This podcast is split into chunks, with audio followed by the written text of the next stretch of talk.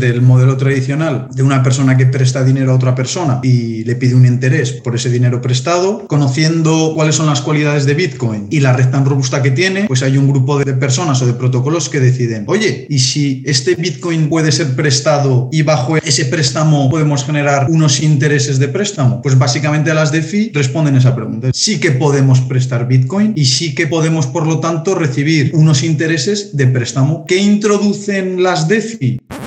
Hoy volvemos a tener a Jorge, que ya vino a hablar de la economía circular de Bitcoin, pero esta vez quería preguntarle sobre DeFi, DeFi, las finanzas descentralizadas, porque es algo que se mueve mucho en este mundo de las criptomonedas y yo sinceramente nunca me he metido nada de esto, no tenía ni idea, he visto algunos vídeos, pero solo a nivel curiosidad. Una de las cosas más importantes que me comenta durante el podcast es que yo le pregunto precisamente, oye, si quiero tenerlo todo en Bitcoin, ¿me estoy perdiendo algo? En el hecho de no meterme en finanzas descentralizadas. Y la verdad es que no. La verdad es que no. O sea, es una de las cosas que me deja tranquilo. En el, es decir, es otra manera de diversificar. Del mismo modo que en la economía tradicional, la inversión tradicional, tienes distintas categorías. Inmuebles, tienes fondos de inversión indexados, de gestión pasiva, de gestión activa, tienes growth, tienes value, todo eso pues vendría a ser que DeFi, DeFi es una de estas categorías. No es que te estés perdiendo algo, simplemente si es una de las maneras que a ti te gusta explorar porque te gusta mover billeteras arriba, billeteras abajo, monedas arriba, monedas abajo de distintos tipos, pues es una manera. Lógicamente es una manera que no encaja en mí, pero quería confirmarlo, quería entender qué es lo que me estaba perdiendo y preguntarle más cosas a Jorge sobre precisamente qué es DeFi con un lenguaje que todos pudiéramos entender. Creo que hemos hecho bastante buen trabajo en este sentido. Ah, Jorge además también se va pasando por sociedad.ninja para hacer episodios privados exclusivos hablando de actualidad de criptomonedas para esas personas de la comunidad porque también tenemos algunos canales en nuestra comunidad privada en Sociedad Ninja que, bueno, que son sobre altcoins, criptomonedas que no son Bitcoin, inversiones de distintos tipos, así que lógicamente los episodios privados van de un montón de cosas distintas. Y Jorge viene a hablar de esta actualidad cripto, para llamarlo así, que siempre es como una telenovela, es como un drama. Es un poco como cuando viene Álvaro para hablar de macroeconomía. También es un drama que nunca sucede, nunca termina al fin y al cabo. Así que tengo que agradecer a todos los miembros de Sociedad.ninja que hacen posible estos episodios y que pueda venir Jorge, montones de otros invitados, que yo pueda pagar mis horas en los que hago episodios privados. Así que si quieres apoyar este podcast y no solo esto, si también quieres formar parte de una comunidad multipotencial en la que hay un montón de intereses sobre dinero, pero también negocios online, salud y un montón de cosas más, no olvides que puedes pasar a sociedad.ninja para formar parte de la comunidad, escuchar los episodios exclusivos y apoyar este podcast. Así que, como siempre, nos vemos ahora aquí dentro en este podcast multipotencial de Pau Ninja.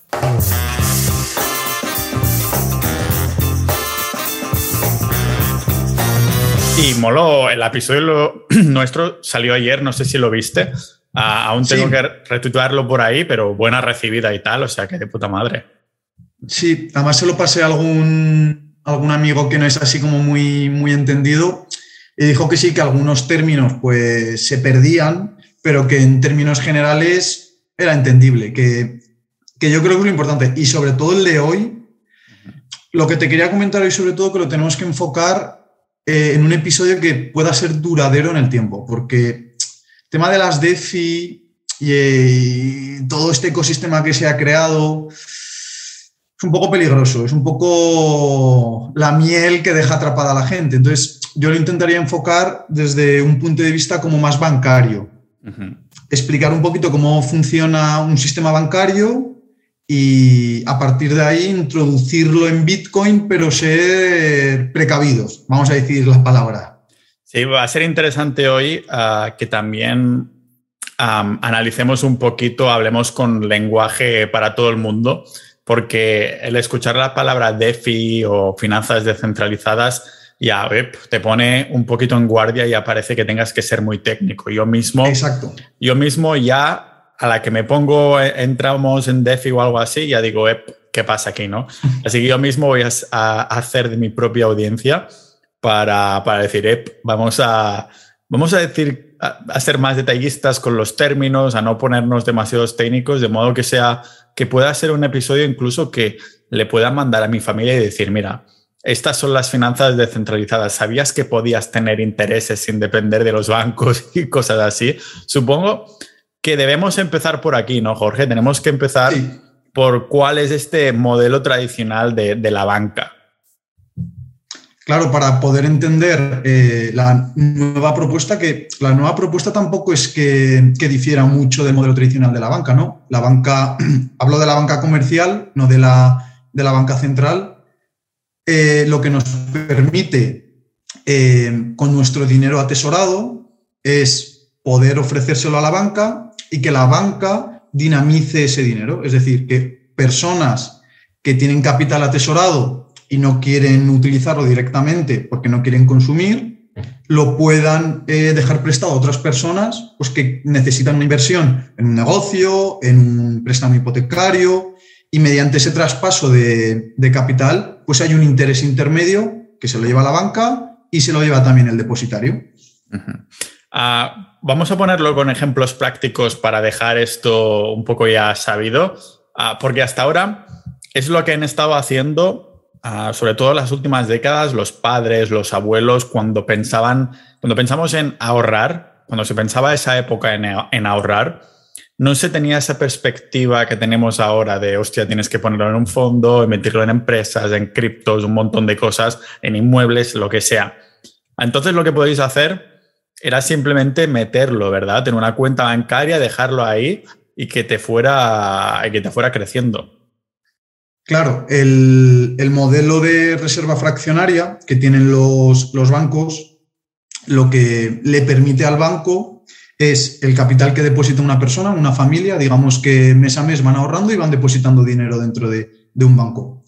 Al banco le permite tener únicamente como garantía, en Europa es en torno a un 1 o un 3% de ese dinero. En otras palabras, si yo deposito 100 euros, el banco en liquidez solo tiene que tener 3 euros. Los 97 restantes los puede depositar, los puede prestar, eh, pueden puede comprar incluso deuda soberana de un país, que son las dinámicas tan peligrosas que se están dando en las últimas décadas de, burbuja.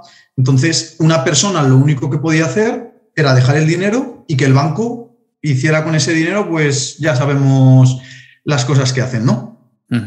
Además, ¿cómo funciona esto? De que yo dejo, yo pongo, yo pido un préstamo de. Ahora estábamos con el tema de dejarlo ahorrado ahí pero también cuando pides un préstamo, ¿cómo funciona esto de que se te dobla el dinero? Es decir, que el banco lo crea de la nada, ¿no? Es una parte del sistema bancario.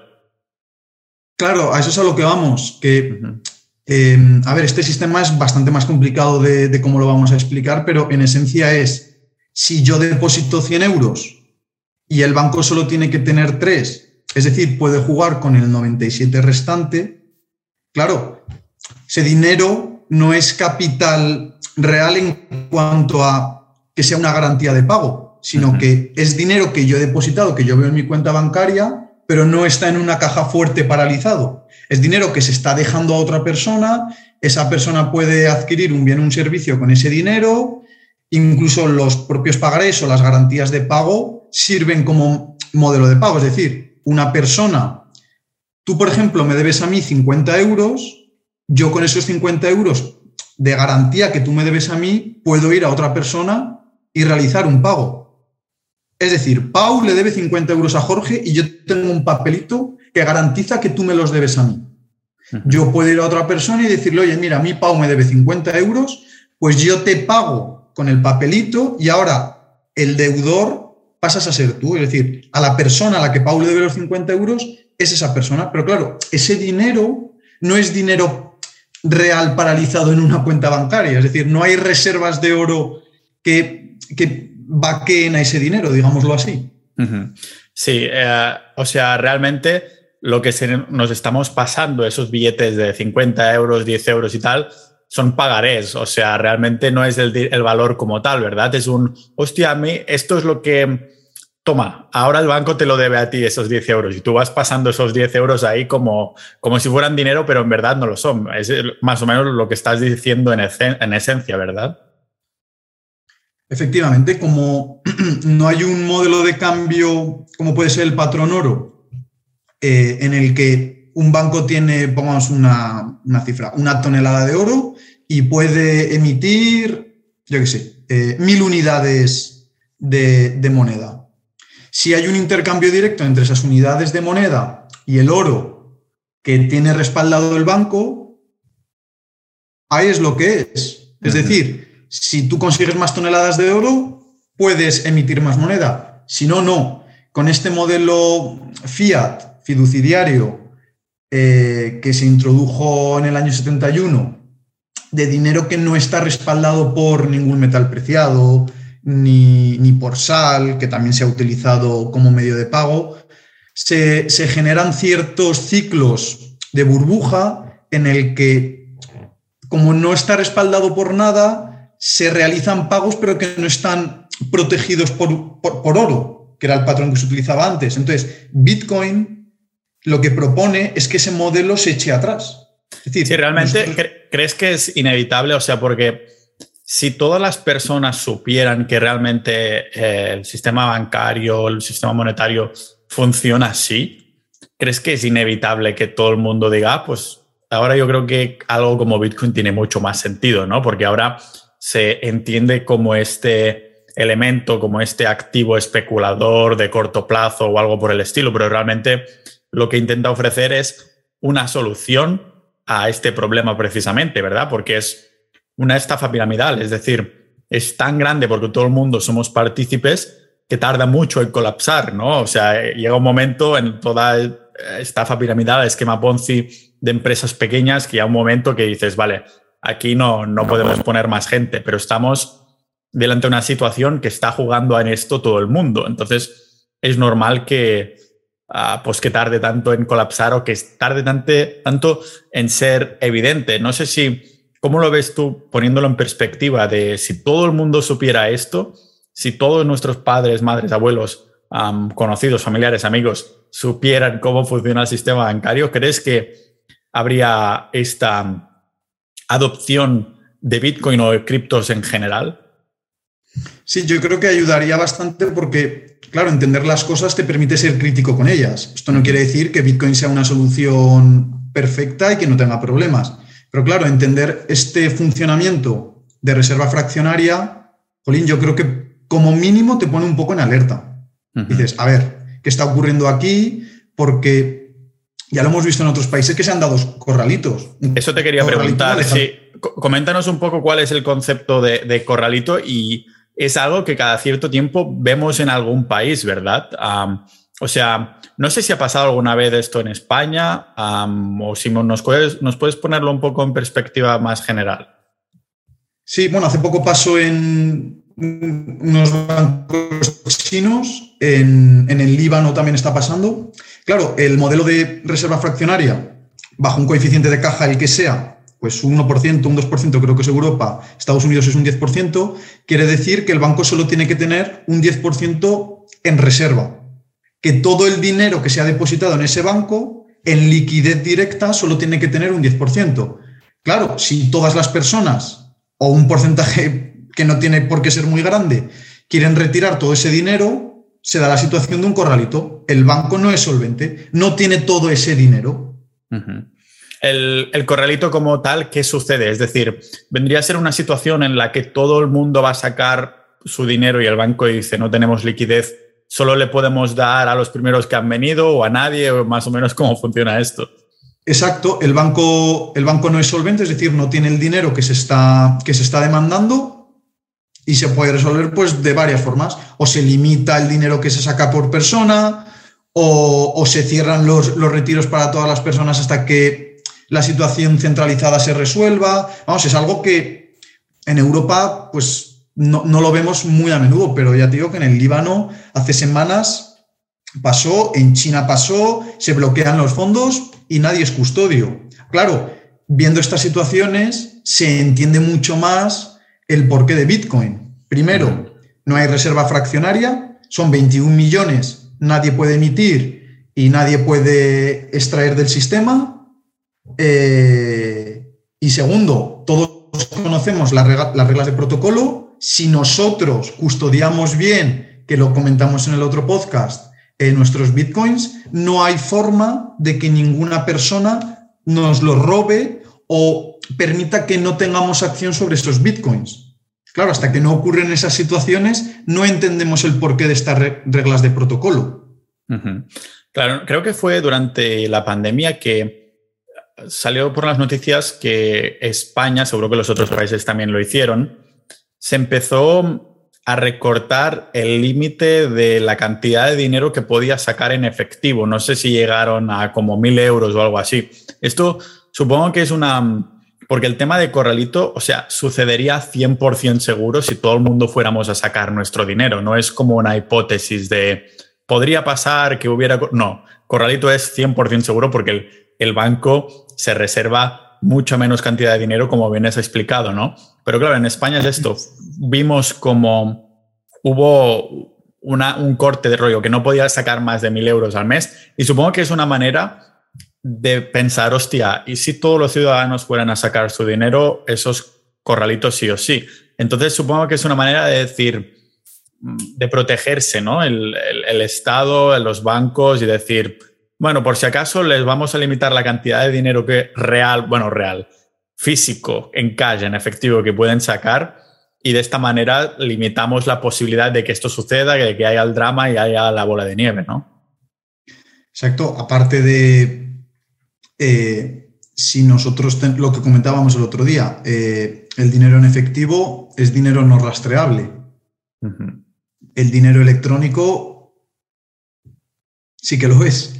Entonces, también puede ser una forma de poquito a poco ir introduciéndonos las nuevas, las nuevas monedas electrónicas que no, no tienen nada que ver con Bitcoin. Hablo de las CBDCs, pero eso ya, si quieres, lo tratamos en, en otro podcast porque también es un, es un melón bastante grande por abrir. Entonces, sí, es básicamente es por protección a ellos mismos, porque no son solventes, y segundo, por poquito a poco ir limitando libertades. Es decir, antes eran 10.000, ahora son 5.000, mañana serán 1.000, dinero en efectivo. Que todo electrónico. Sí, tendrás que apuntarte en esta pizarra que tienes detrás a, tema semilla para próximo episodio, a tocar el tema de, de, estas monedas y todas estas cosas, porque suena muy interesante hacia dónde vamos y por qué vamos hacia ahí, ¿no? Entonces, claro, las personas que aprenden sobre cómo funciona el dinero dicen, esto es una maldita estafa. Entonces, Hace más de una década sale algo como solución, que es lo que llamamos Bitcoin, después vienen otras criptomonedas que dicen ser mejor, todo lo que sea, pero no se detiene aquí la cosa, ¿no? No solo intentamos crear un mejor dinero, como es Bitcoin, sino que además alguien o un ecosistema o un grupo de personas o no sé cómo sucede esto, Dice, pues ahora no quiero ni necesitar los bancos, no, quiero que los bancos tengan Bitcoin y vayan prestando dinero a la peña, o sea, vayan prestando Bitcoin a la peña y que la peña no deposito en el banco sus Bitcoins o algo por el estilo. Ahora quiero que incluso tener estos servicios como son los depósitos y todo este tipo de cosas, pero sin bancos, ¿no? Esto es lo que vendría a ser DeFi, DeFi, finanzas descentralizadas. Si nos puedes explicar un poco así, en términos generalistas, como si lo contaras a mi abuela, ¿cómo se lo explicarías? Y después nos vamos poniendo poco a poco más técnicos. Vale. Eh, en base a lo que hemos comentado antes del modelo tradicional de una persona que presta dinero a otra persona y le pide un interés por, por ese dinero prestado, conociendo cuáles son las cualidades de Bitcoin y la red tan robusta que tiene, pues hay un grupo de, personas o de protocolos que deciden, oye, ¿y si este Bitcoin puede ser prestado y bajo ese, ese préstamo podemos generar unos intereses de préstamo? Pues básicamente las DeFi responden esa pregunta, es decir, sí que podemos prestar Bitcoin y sí que podemos, por lo tanto, recibir eh, unos intereses de préstamo ¿Qué introducen las DeFi? Pues que no haya un tercero, que, el banco al fin y al cabo es lo que decíamos, yo doy mi dinero y ese dinero es prestado a otra persona. Bitcoin lo que me permite es directamente mediante unos protocolos, prestar, prestarse dinero entre personas que además no se tienen por qué conocer, no... lo que dijimos el otro día, todo está atado a una billetera, a una dirección de billetera, y aquí nadie sabe nada, ¿no? Yo te presto dinero a ti, tú me pagas unos intereses y todo está regulado mediante unos scripts, es decir, mediante un programa informático que juega con las reglas de Bitcoin. Ah, ¿cómo, se inicia esto? En, o sea, ¿sale ahí como un poco de la nada y con todo tipo de criptomonedas o solo empieza con Bitcoin, con Ethereum o algo por el estilo? Es decir, yo de DeFi no sé, bueno, con el acento español DeFi, ah, no, tengo, no tengo ni idea, ¿no? En el sentido de que qué puedo hacer, qué no puedo hacer. Así que para un tonto como yo en el mundo de DeFi, iba a decir DeFi, bueno, ¿qué, DeFi ya está, que es sí, DeFi, sí. ¿Qué, ¿Qué puedo hacer y qué no puedo hacer? Es decir, porque eso lo tendremos que tocar sí o sí, que había tipos de criptos que te ofrecían un 20% de intereses Ah, estamos hablando de Terra, Luna, que ya hice un episodio hace mucho tiempo cuando colapsó. Ahora el fundador ese, ah, creo que fue Corea del Sur, que expedió una orden de, para detenerlo y tal, y el tío justo se trasladó como 3 millones de Bitcoin de un sitio a otro o algo por el estilo. O sea que el tío este ya está a la fuga. Y me acuerdo que mucho antes que esto, Ah, yo había preparado contenido hablando del staking y decía, cuidado, estas criptos que te ofrecen un 20%, ah, esto ni lo compares con Bitcoin, no es siempre ir a lo que más da, sino lo que es más seguro, lo que te da cierta seguridad ah, financiera, igual que cuando vas a un país, no solo quieres el que no pagues impuestos, quieres el que tenga seguridad jurídica en el sentido de que tu dinero está seguro en ese sitio, que no te puede desaparecer de un día para otro. Yo lo digo por experiencia propia después de haber tenido una empresa en Bulgaria, otra en, Ucrania y, de hecho uno de un, amigo mío que tenía una empresa en, en Bulgaria me dijo, sí, fuimos al banco un día y nos dijeron, no encontramos vuestra cuenta bancaria, ha desaparecido. ¿Sabes? O sea, te quedas, ¿cómo que habéis perdido mi cuenta bancaria? ¿Sabes? Eh, te, quedas en, algo así. Entonces, si vamos a, intentar entender las TEFI de 0 a 100, estas finanzas descentralizadas, ¿qué es lo primero que me dirías para, explicarme lo que es? Vale, son como préstamos que no necesito banco o cómo es un poco su, su funcionamiento? Claro, lo, primero que hay que entender es cuál es el modelo de negocio. Es decir, tú me has estado diciendo porcentajes, pero tenemos que entender de dónde vienen esos porcentajes, ¿no? Claro, los revenues que, llamamos vienen por lo que hemos comentado. Una persona deja dinero a otra y se genera un interés. Claro, no tiene por qué ser un préstamo, no tiene por qué ser un préstamo hipotecario. Hay eh, digamos, como distintas formas de generar eh, ese interés. Sí que es verdad que lo que es la EVM, la Ethereum Virtual Machine, con el tema de los smart contracts, abre un abanico más grande de posibilidades, pero claro, más posibilidades también son más vulnerabilidades. Entonces, yo lo primero que te diría es, tú tienes que entender que los porcentajes vienen de que tú estás dejando tus bitcoins y se están pagando unos intereses. ¿Vale? Dentro de las DeFi encontramos ciertos actores o ciertos términos que si una persona pretende indagar más, se va a encontrar con ellos y es necesario que los entiendas, como pueden ser las pools de liquidez y eh, los AMM, que son los market makers, ¿vale? Los automatic market makers. En banca tradicional o en inversión tradicional, un libro de órdenes lo que hace es eh, conectar lo que son ofertas y demandas. Es decir, cuando una persona se está poniendo largo o se está poniendo corto en, una plataforma de inversión, o una persona quiere vender y una persona quiere comprar, el libro de órdenes lo que hace es ir cogiéndolas y las va conectando una a una. Con los smart contracts de, de Ethereum y scripts que se llaman en Bitcoin, no funciona así muchas personas aportan liquidez a lo que llamamos una pool y una persona que quiere hacer un swap, es decir, un intercambio, por ejemplo, de una cripto a otra, que es lo que estuvimos comentando en el otro podcast, lo que hace es depositar una cantidad y que se le devuelva cantidad de otra criptomoneda. Claro, esas personas que están aportando liquidez a la pool se van a ver recompensadas porque están aportando liquidez. ¿Vale? Esa es otra forma de generar revenue aparte de los, de los préstamos que hemos comentado antes. Claro, eso también no dejaría de ser un préstamo, pero un préstamo de, cambio rápido, llamémoslo así. También se le llaman flash loans, ¿vale? Es decir, es un cambio, es un swap. Yo he aportado liquidez y como he aportado liquidez y ha habido una persona que demandaba una, una cripto que yo tenía y ha ofertado otra, pues se me ha, se me ha pagado eh, un interés.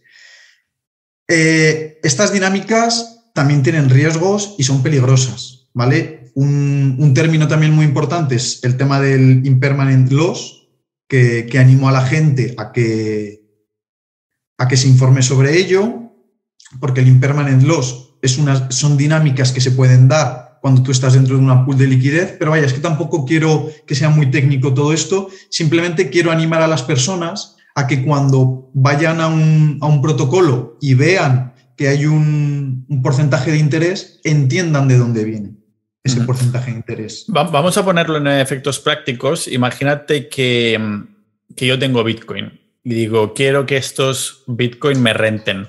Bitcoin ofrece algo así en el sentido de que yo esto lo podría hacer, me podría conectar y mirar si alguien quiere que yo le deje mis Bitcoin. ¿Cómo, cómo funcionaría esto? Justo hemos, como en el otro podcast, los pondremos abajo en los comentarios, hemos puesto unas plataformas que, operan sobre Bitcoin, que son exactamente esto. Hemos puesto la, RSK. RSK es una cadena paralela, se llama Sidechain, que, además es Ethereum Virtual Machine, es decir, que también es compatible con la red Ethereum, en la que nosotros eh, podemos no directamente prestar, pero sí que podemos sacar rentabilidad a nuestro Bitcoin, no directamente con ella, pero, pero con otras plataformas. A ver, es que tenemos que entender que aquí juegan, juegan un papel importante las stablecoins, ¿vale? Entonces. vamos a definir primero el concepto de stablecoin, entonces. Sí, porque como tampoco se puede hablar de una plataforma eh, en específico, necesitamos introducir ciertos términos que nos permitan entender la globalidad de las plataformas. Vale, una, una stablecoin básicamente es una criptomoneda que eh, pretende emular el valor del dólar. ¿Vale? Eh, me invento, la stablecoin DOM lo que, lo que intenta hacer es estar siempre sujeta al valor del dólar. Es decir, que un DOM sea un dólar. ¿Vale? Eh, mediante la plataforma RSK y MOC, que es Money on Chain, nosotros con nuestro Bitcoin lo podemos depositar como colateral, como garantía y mintear eh, DOCs, que son Dollars on Chain, que son esas stablecoin. Sé que aquí he metido muchos términos, pero básicamente nosotros podemos depositar Bitcoin como garantía y de esa forma que a nosotros nos devuelvan eh, DOCs, que son los Dollar on Chain. A efectos prácticos, si yo, por ejemplo, digo, voy a poner aquí, ah, quiero, tengo, para ponerlo redondo, un Bitcoin, quiero que me rente. Lo, digamos que yo congelo este Bitcoin y me van pagando intereses en una stablecoin como DOCs o algo así. No, Tú depositarías ese Bitcoin y a ti directamente se te, se te darían unos DOCs. Vale. Al cambio, ¿vale? Al cambio de precio. Y tú ya con esos DOCs sí que puedes generar intereses. Ah, o sea que, pero entonces significa que tengo que despojarme de este Bitcoin si quiero que me genere intereses. En la mayoría de las plataformas sí. Vale, o sea, tengo que hacer un cambio de Bitcoin a stablecoin. Exacto. Sí que hay otras plataformas que tú depositas tus bitcoins y tú generas intereses sobre esos bitcoins. Pero, a ver, es que es peligroso porque ha habido muchas plataformas que son centralizadas en las que los, los revenues eran un 5% o un 7% sobre Bitcoin en Bitcoin. Ah, claro, esto es peligroso porque casi que estás entrando otra vez en el modelo bancario, pero con Bitcoin, ¿no? Porque dices, ¿de dónde sacas entonces estos Bitcoin extra? O sea, simplemente me, lo, me los pagas porque sí.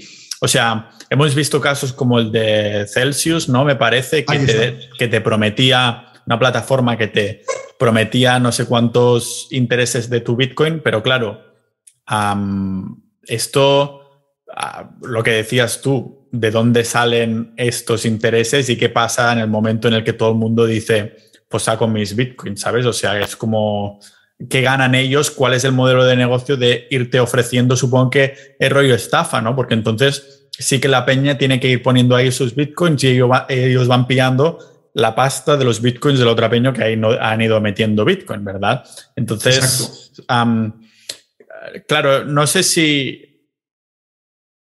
Entonces, no sé si hay que diferenciar, por ejemplo, sabemos que Bitcoin es proof of work y las otras, muchas otras criptos tienen esto que es proof of stake, ¿no? Que las dejas sin moverse, entonces te van dando cierta rentabilidad. ¿Eso también es DeFi o simplemente cómo funciona la, esa cripto específicamente? A ver, eh, los protocolos que operan sobre Bitcoin sí que mantienen esa, esa esencia de no reserva fraccionaria. ¿vale? Ya te digo que Sobrin es otra plataforma que, menciono. Es una plataforma en la que directamente tú dejas los bitcoins esos bitcoins operan entre redes y cuando una persona eh, requiere liquidez en Bitcoin, eh, tiene que pagar un interés y ese interés va directamente a ti.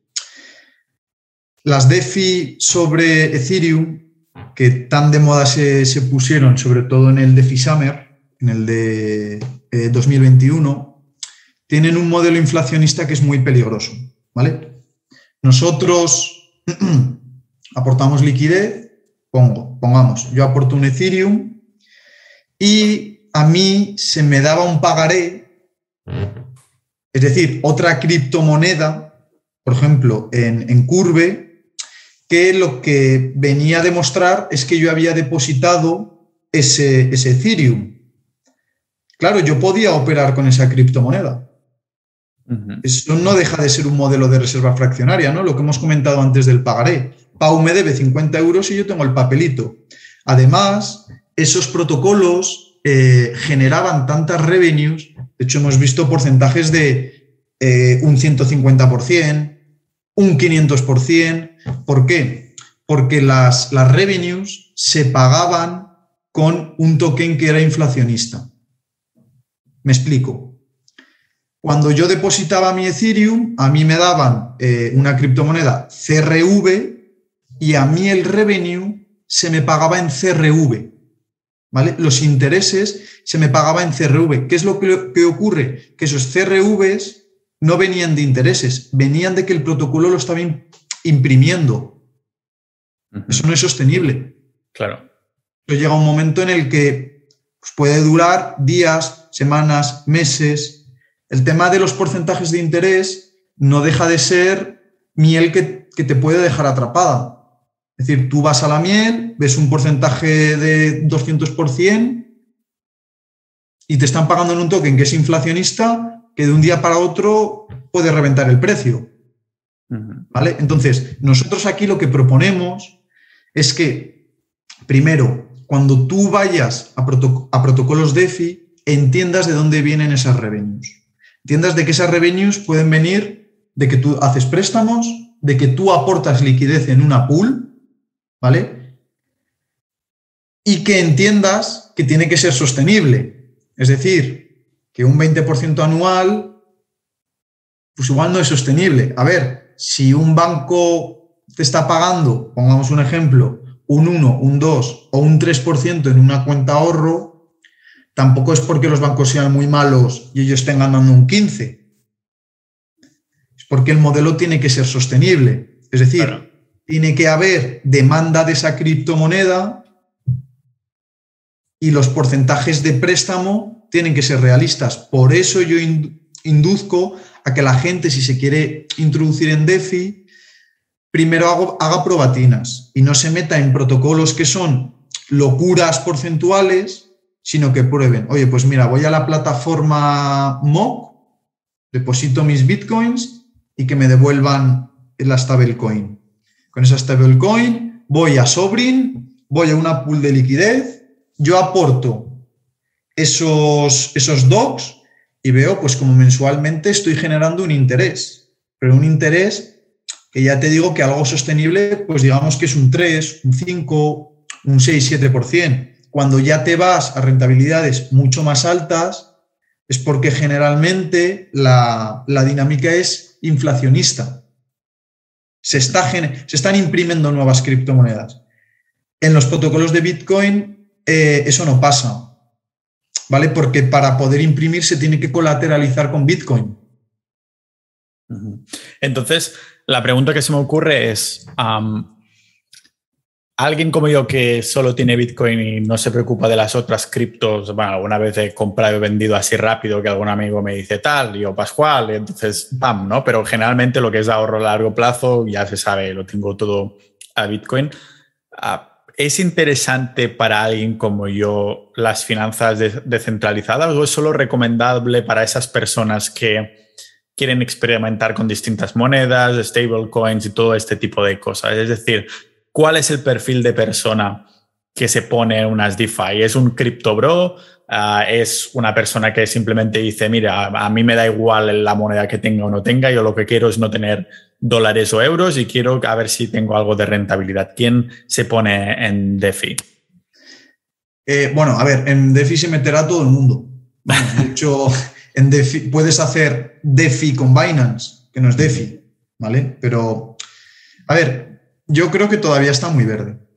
Lo que son los protocolos todavía están muy verde y pecan de, de las dinámicas inflacionistas. Yo sobre todo se lo recomendaría a una persona que se maneja bien con las billeteras, que entiende cómo funcionan los protocolos, que además conoce un poco de teoría monetaria, teoría de préstamo, y que tiene una cantidad ahí y que asumiendo un cierto riesgo, bajo o alto, pues eso yo ya no lo sé. Hombre, si te introduces en un protocolo en Bitcoin, el riesgo es muchísimo más bajo que si te metes en una cadena alternativa de Ethereum que, pues, yo qué sé, a ver si me viene a la cabeza la BNB, la, la, Binance Smart Chain, que es la de Binance.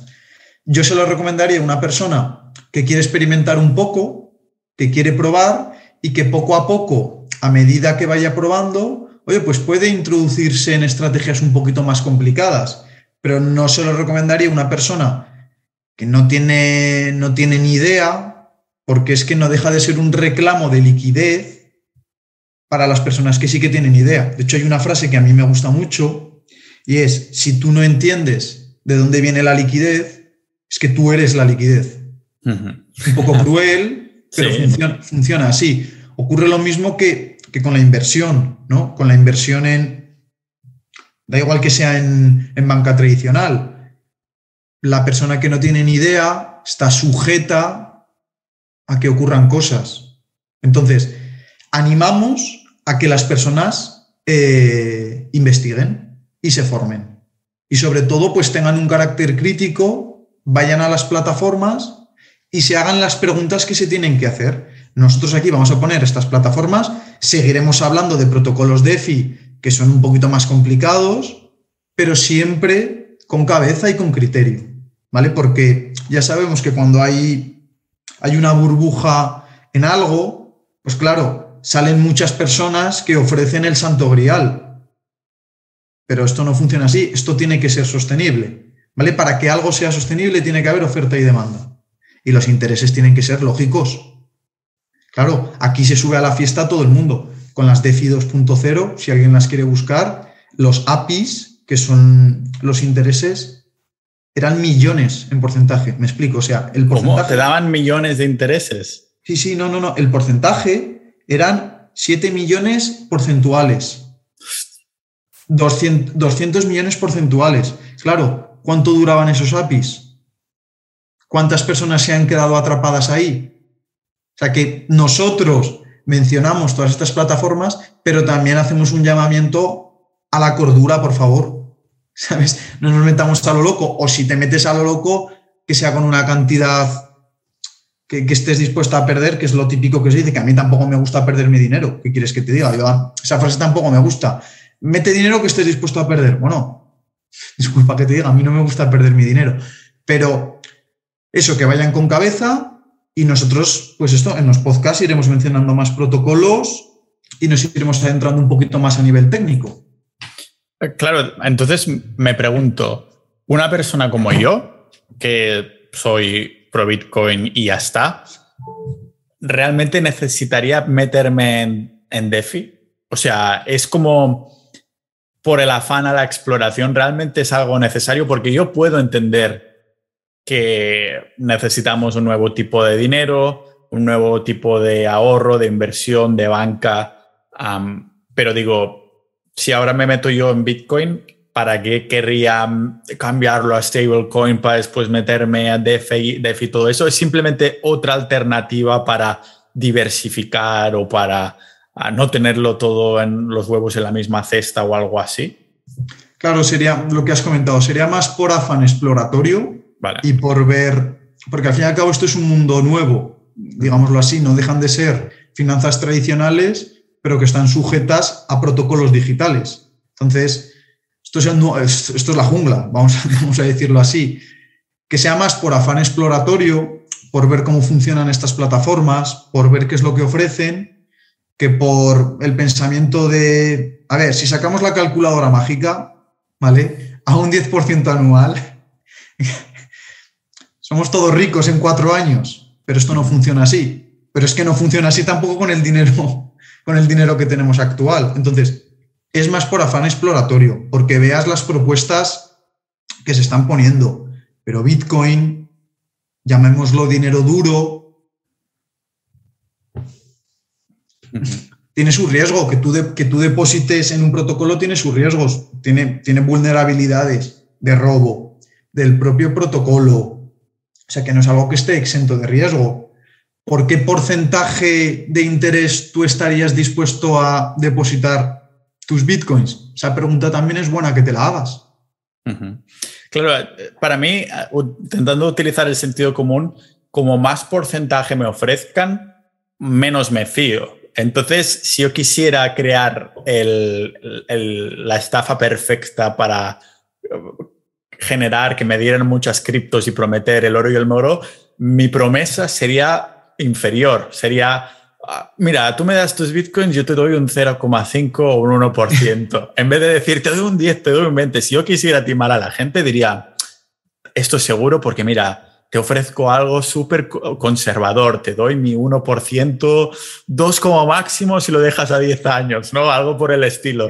Ah, pero claro, están ofreciendo ahí lo de Luna, ¿qué sucedió? Venga, te doy un 20% tranquilamente. Pero es que además era un 20% en una moneda estable. O sea, en algo que estaba sujeto al valor del dólar.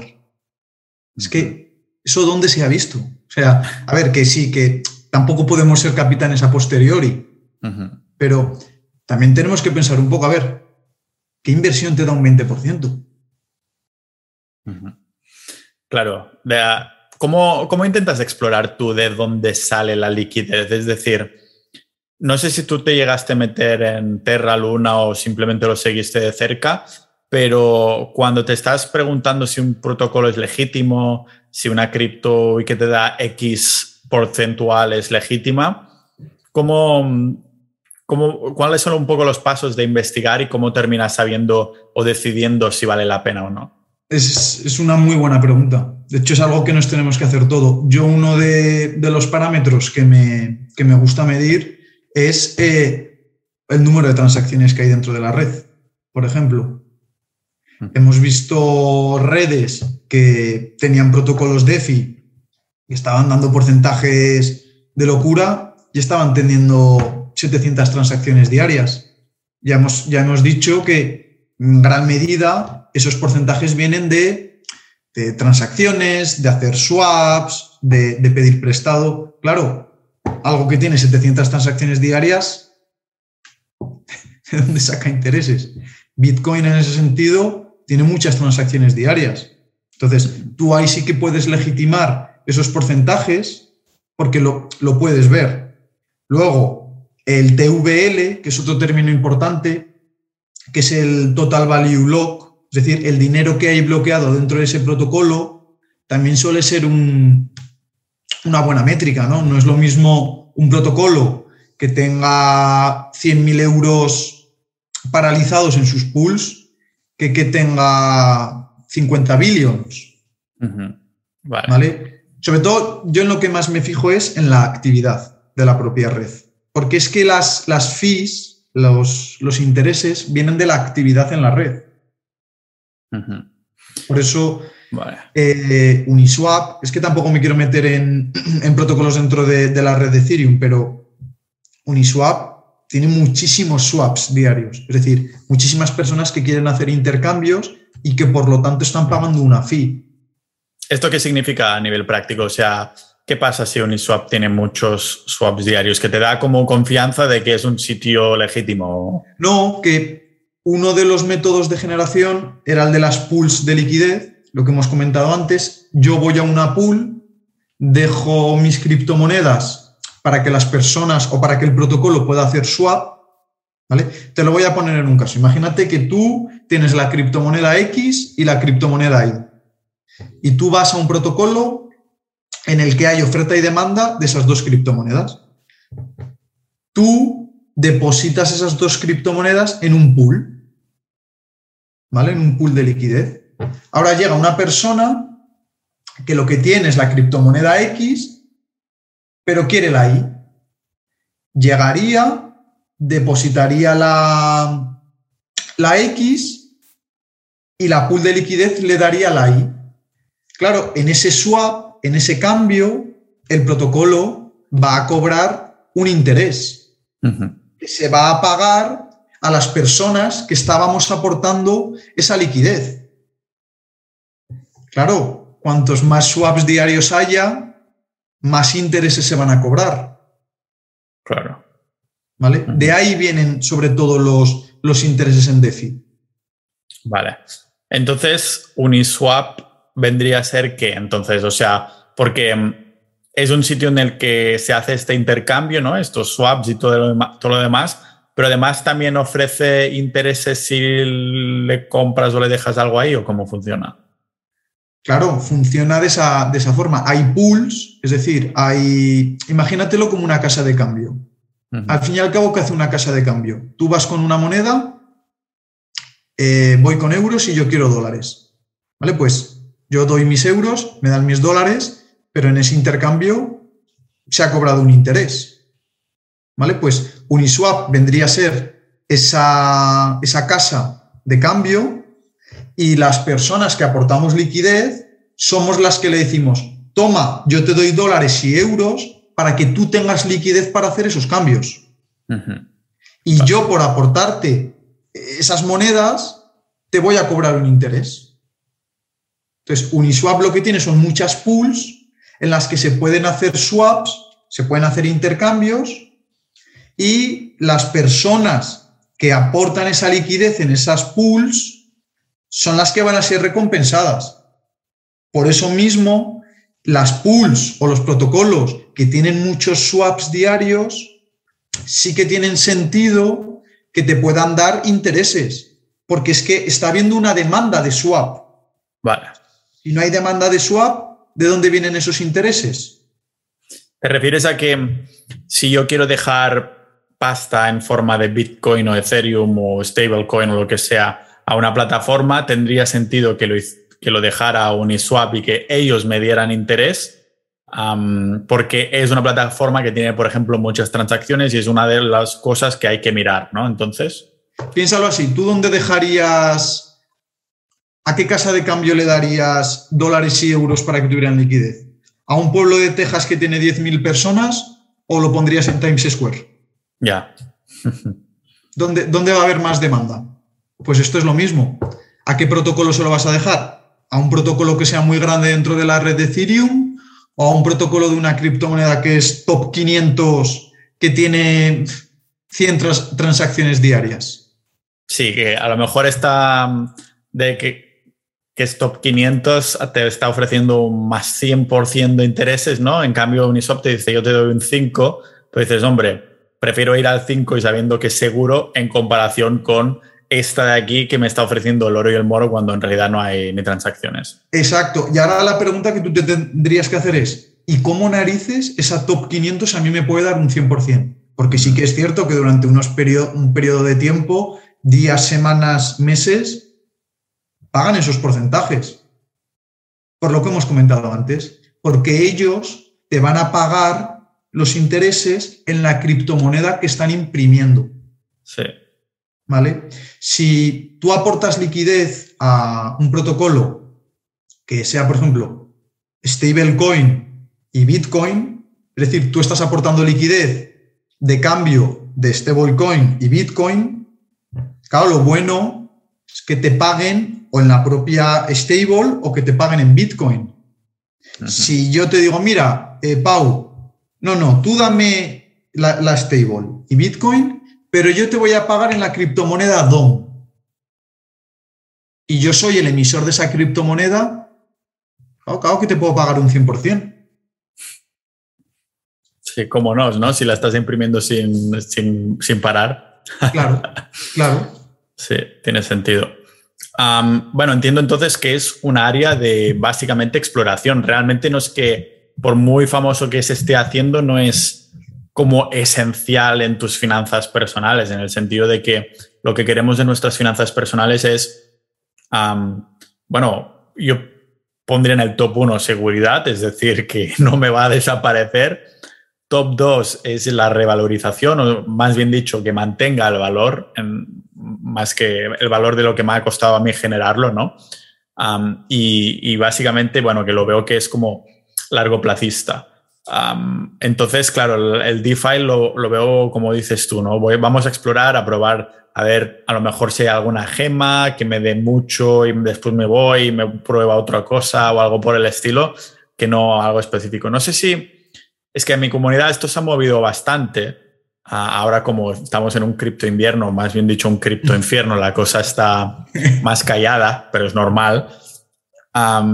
esta criptomoneda que se llama Hex que hay algunos que estaban, y Hex y Pulse y todas estas cosas, y a ver que te, que te está riendo ahí. Me gustaría, yo creo que para ir terminando, me gustaría que dieras un poco tu opinión, porque esto también ha prometido un montón de... Eh, claro, no, se ha prometido un montón de cosas y no sé cómo lo ves tú, que lo debes haber mirado de cerca. Te voy a, ya te puedo avanzar que cuando te vengas al privado, al podcast premium de Sociedad Ninja, te voy a preguntar para, para que estés aún más informado de actualidad cripto y Hex qué, ¿vale? Y entonces tú me dices que cómo has visto ah, para entonces las últimas noticias o novedades que está pasando, si lo ves igual que lo que me vas a decir ahora. Ok, entonces, ¿qué me tienes que decir de Hex? Yo no tengo nada de Hex. Vale, eh, a ver, yo, yo de Hex, que, que busquen al fundador. Si es que solo hay que ver al tío. Si es que es un, meme andante, si es que se, va riendo de la vida. A ver, es lo que hemos comentado antes. Eh, APIs muy altos, intereses muy altos, alerta. Vamos a tener las luces en alerta. Que yo no quiero decir que durante un tiempo no sea rentable, pero tengamos la mentalidad de que va a durar lo que dure. Vale, o sea, la cuestión estará en cuándo salirte para no pillarte los dedos. Es decir, es todo timing siempre. Totalmente. O sea, yo creo que sin, sin empujar a que la gente lo haga, que cada, uno haga con su dinero lo que quiera, eh, yo la mentalidad la tendría la de que el último euro lo gane otro y ya está. Porque sí que es verdad, Jolín, eh, las DeFi 2.0, OM, que fue la más famosa, esa, los primeros que entraron reventaron todo. Si es que es cierto. Pero claro, ¿por qué reventaron todo? Porque le estaban pagando los nuevos que entraban. Es que son, son esquemas piramidales, pero desde el inicio hasta el final. Entonces, si tú tienes la mentalidad a mí se me da muy mal hacer ese tipo de cosas, ¿vale? Entonces, si tienes una mentalidad inteligente, sabes cuándo salirte, eres una persona consciente de dónde te estás metiendo, adelante. Pero claro, tú mismo lo has dicho, lo primero que buscamos es seguridad, ¿vale? Yo, un protocolo, hubo otra cadena muy famosa aquí en eh, española, de una empresa española, que una de las inversiones que ofrecían se llamaba inversión Lambo. Inversión Lambo. bueno, ya, lo dejo ahí a la imaginación de cada uno, ¿no? Eh, sabemos a quién va dirigido ese tipo de, propaganda y ese tipo de protocolos. Entonces, cabeza. En la, tenemos un análisis porque, porque claro, hay que entenderlo bien y hay que ser crítico y, lo hablaremos tranquilamente. Vale, muy bien, tío. Ah, no sé si hay alguna cosita más que crees que debemos comentar sobre DeFi, a lo mejor algunos consejillos así generales por las personas que, vale, les ha quedado claro que esto es de exploratorio, no es algo como que necesito saber para no quedarme a las últimas en el sentido de que si no sé decir soy pobre, no tiene nada que ver. Es como otra cosa exploratoria para a lo mejor o pegar un pelotazo, a entender más cómo funcionan las finanzas descentralizadas, etc, etc, etc. Pero ¿qué consejos entonces le, podrías dar a una persona que se quiera meter ahí?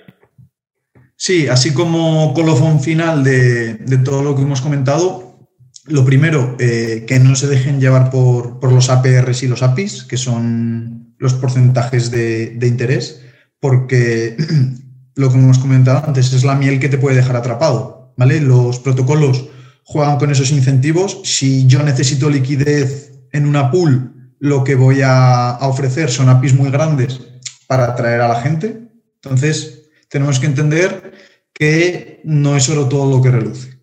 Lo segundo, eh, siempre que interactuemos con un protocolo DeFi, si podemos firmar con nuestra, eh, con nuestra hardware wallet, mejor. Es decir, si podemos firmar con nuestro Trezor, si podemos firmar con nuestro Ledger, mucho mejor, sobre todo por seguridad. Esto ya lo mencionaremos en algún otro podcast sobre seguridad, pero vaya, todos los pasitos intermedios que podamos poner eh, para protegernos mejor. Lo segundo, o sea, lo tercero, cuando nosotros depositamos eh, nuestro Bitcoin nuestro Ethereum, lo que sea, tenemos que ser, justo eh, tenemos que ser conscientes de que no somos custodios al 100%. ¿vale? No es como si tú lo tienes en tu billetera fría.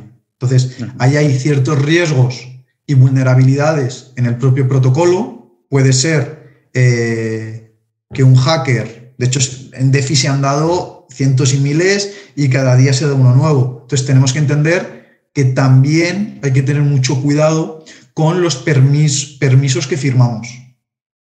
¿Vale? Porque no somos custodios. Y por último, y el más importante, entender el modelo de negocio del protocolo. Entender de dónde vienen las revenues, entender el porqué de la actividad de la red, entender en qué red estamos operando. Entonces, eso es esencial. Tú estás metido ahora en cosas de DeFi, o sea, cómo, o sea, y si estás metido, ¿cómo te organizas? Es decir, ¿dejas algo ahí un tiempo, después lo cambias a otro o cómo funciona?